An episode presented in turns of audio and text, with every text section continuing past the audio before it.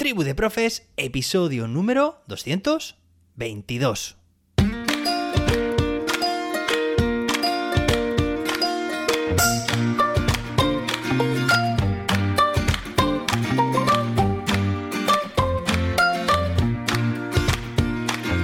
Hoy es martes, día 22 de noviembre de 2022. Además, fijaos, episodio 222. ¿Cuántos doses suman en total? Bueno, lo dejo para que lo pienses. Hoy se celebra el Día Internacional de la Música, así que promovamos la escucha de música de todo tipo, claro que sí, que nos hace generar o aflorar emociones, conocer, expresarnos. Nos sirve de mucho la música, así que aprovechémosla, escuchémosla, pues también en clase. Claro que sí, que no habrás puesto tú alguna vez música en clase para generar determinado ambiente, determinado contexto. Seguro que sí. Venga, hoy tenemos un episodio muy interesante porque os voy a hablar de un recurso, o mejor dicho, son dos, dos enlaces, dos recursos que contienen bancos de rúbricas listas para utilizar en tu clase. Mira, el primer enlace, bueno, te voy a dejar los dos enlaces, no te preocupes, en las notas del episodio para que simplemente haciendo clic allí puedas tener acceso a estos recursos. De todas formas, también te voy a decir la URL. Mira, del primer recurso es CEDEC, que es el Centro Nacional de Desarrollo Curricular en Sistemas No Propietarios, ¿vale? cedec.intef.es barra rúbricas.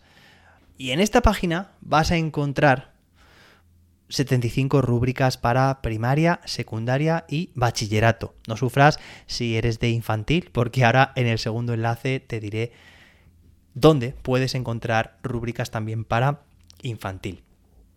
En concreto en esta, en la que te estoy hablando, en este primer recurso, pues son documentos de evaluación listos para utilizar en el aula. Y están organizados por niveles y tipos de tareas. Solo es necesario elegir el que vayas a necesitar y podrás imprimirlo o compartirlo. Bueno, y o compartirlo, mejor dicho. Estas rúbricas permiten evaluar y también guiar el diseño y aplicación en clase de diferentes tareas. Bueno, esto es lo ideal, ¿no? Es también una autoevaluación o una evaluación formativa, que el propio alumnado sea quien se está evaluando en todo momento a través de la revisión de esas rúbricas que guían el trabajo. Puede ser tareas, actividades y proyectos de aula. Bueno, eh, aquí todos los agentes, profesorado, alumnado, pueden utilizar estas rúbricas para desarrollar nuevos modelos de aprendizaje y evaluación en el aula, sobre todo fundamentados en aprendizajes activos, coevaluación, autoevaluación heteroevaluación, ya sabes de qué te estoy hablando, ¿no? Estas rúbricas son recursos educativos abiertos que cada docente y grupo de estudiantes puede adaptar a sus necesidades y situación, y así se convierten en origen de nuevos documentos de evaluación y propuestas de aprendizaje. Es decir, siéntete libre de modificar lo que necesites, lo que consideres que es necesario. Es necesario ese esa fase de adaptación. No todo lo que hay publicado nos sirve a todos por igual, sino que hace falta también adaptarlo. Bueno, como te digo, en este primer documento aparecen rúbricas de secundaria, bachillerato y también de primaria, y te voy a leer los títulos de algunas de ellas para que te hagas una idea. Por ejemplo, sobre actividades en el aula, hay rúbricas para evaluar el debate en el aula, la exposición oral, el trabajo en grupo, la exposición oral con apoyo de presentación de diapositivas, muy típico. Creación de una página web, uy, casualidad, ¿no? Justo este tema además también que lo trabajamos ayer. Espero que vierais, que vieras el vídeo ayer. Elaboración de un podcast. Este también nos toca muy de cerca. Álbum de fotos. Por cierto, aprovecho para hacer un pequeño spoiler. Es que la semana pasada me preguntaron acerca de la creación de podcast, un profe, y bueno, estoy preparando un episodio para contaros cómo creo este podcast, con qué herramientas, con qué recursos y estoy preparando estoy preparándolo bien para que tú también si quieras, si quieres, puedas apuntarte a crear un podcast para ti, de forma personal, a nivel de como docente, a nivel profesional o para tu centro educativo. Hay muchas posibilidades. Rúbricas también para evaluar un álbum de fotos, informes de actividad, correo electrónico, investigación científica, interpretación de paisajes, investigación sobre el consumo familiar. Y luego también hay rúbricas sobre o para evaluar recursos de aprendizaje como mapas conceptuales, em, carteles o resúmenes, murales y también proyectos como la creación de una ONG, organización de una feria de la salud, es decir, estos, estas rúbricas están basadas en ABPs, ¿vale? En cómo diseñar una empresa, en una guía de viaje, un videoblog, un juego de mesa, ¿vale? Bueno, y luego también hay rúbricas que se pueden aplicar para determinados productos digitales, ¿vale? Esos formatos de los productos finales de los que hablamos muchas veces en una ABP, es decir, si un grupo de estudiantes ha elegido como mejor formato el vídeo, van a grabar un vídeo, pues también tenemos en este recurso rúbricas para evaluar la grabación de un vídeo. ¿Vale? Rúbricas para evaluar la creación de una página web. Es que está muy bien porque, por ejemplo, entras aquí en la de en la de grabación de vídeo, la rúbrica, yo la acabo de abrir, tiene cuatro columnas, ¿vale? 1, 2, 3, 4, las puntuaciones, insuficiente, aprobado, notable, sobresaliente, y eh, los indicadores que se evalúan en esta grabación de vídeo, pues son los siguientes. ¿Vale? Ya digo que eh, lo ideal es que se personalicen, ¿vale? Pero en su mayoría seguramente te guste. A lo mejor el 80% de la rúbrica te, parezca completamente eh, útil para tus clases. Entonces, en esta en concreto se evalúa el contenido, la originalidad, el uso del lenguaje, videografías de interés y videografías, claridad, ¿vale? Bueno, mejor dicho, ahí sería el interés, dice, por ejemplo, aquí en el descriptor, eh, muchas diferentes tomas, ángulos de cámara, efectos de sonido y uso cuidadoso del acercamiento proporcionado, proporcionando variedad en el vídeo. Eso sería el interés, ¿vale? O sea que, digamos, la técnica que utiliza hace que eh, incremente el interés, ¿vale? De esa videoproducción. Y luego también tenemos la claridad. Aquí la define como la calidad del vídeo y el enfoque fue excelente en todas sus partes. ¿Vale? Bueno, te he leído esta en concreto de grabación de vídeo, pero hay de todo, de mapa con Google Maps, de anuncio de voz, de historia digital, línea de tiempo, diarios personales, artículos de opinión, biografía de un personaje histórico, entrevistas, cartas, eh, canción de protesta, poemas, no te voy a decir más, ¿vale? Pero imagínate que hay así hasta 75. Pero si necesitas más, porque se te quedan cortas, o bien eres de infantil, no te preocupes porque te va a pasar también otro enlace en las notas del episodio. Este es un poco más largo.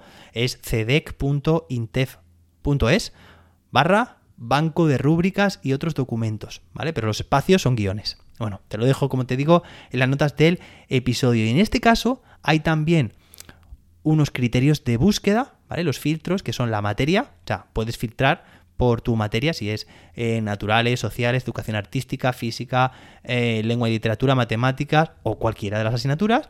También puedes filtrar por nivel educativo, es aquí donde te digo que puedes filtrar eh, tanto por secundaria, primaria. También está formación profesional, que no me olvido, no me olvido, que mi padre es profe de formación profesional y como te decía, de infantil. Yo acabo de hacer ahora una búsqueda de infantil y hay pues infinidad de rúbricas, por ejemplo, escala de autoevaluación del trabajo, em, por ejemplo, también plan de autorregulación de dos días para primeros cursos.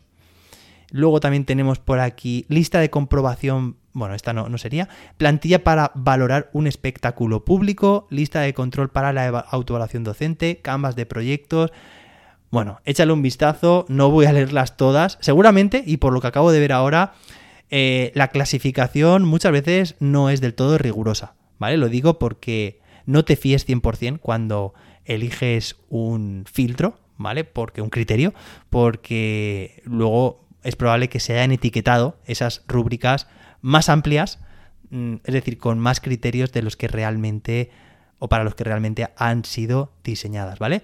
Luego también tenemos otro filtro, tipo de documento, tipo de producto, que tiene que ver con lo que habíamos comentado en el recurso anterior.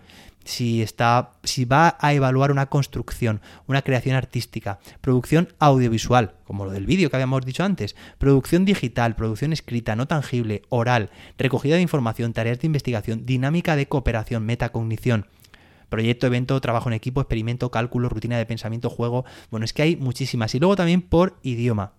¿Vale? Puedes seleccionar entre distintos idiomas. Me parece un recurso de referencia que debiéramos tener cualquier docente. ¿Vale? Siempre a mano. No es fácil, o mejor dicho, no es difícil encontrarlas. ¿Vale? Como las dos páginas pertenecen al, al INTEF, pues es muy fácil. Ya sabes, el INTEF es el Instituto Nacional de Tecnologías Educativas y de Formación del Profesorado, ¿vale? Pues con que escribas en Google INTEF rúbricas o INTEF banco de rúbricas, seguro que uno de los dos enlaces te aparece en primera posición. Es interesante sobre todo para ahorrar tiempo, es decir, para que cuando tengas que diseñar una rúbrica, realmente te aproveches del esfuerzo que ya han dedicado más docentes, ¿no? Y sobre todo también porque esas rúbricas siguen unos criterios de diseño que han sido validados, que se han, además esas rúbricas se han llevado a cabo al aula, entonces tenemos también esa parte de validación de las rúbricas cubierta. Entonces, todos son ventajas. La próxima vez que tengas que crear una rúbrica, pues bueno, si tienes mucha motivación, pues empieza desde cero pero si quieres andar sobre hombros de gigante, bueno, siempre he querido utilizar esa frase y creo que es la primera vez que lo hago en un podcast, es tan fácil como buscar las que ya haya. Ya digo, es que además, si buscas eh, a través del INTEF, tienen un, un, formato uniforme y perfecto también para imprimir o compartir. ¿De acuerdo? Bueno, espero que te haya gustado este fantástico recurso. Si así ha sido, no dudes en compartirlo con más docentes.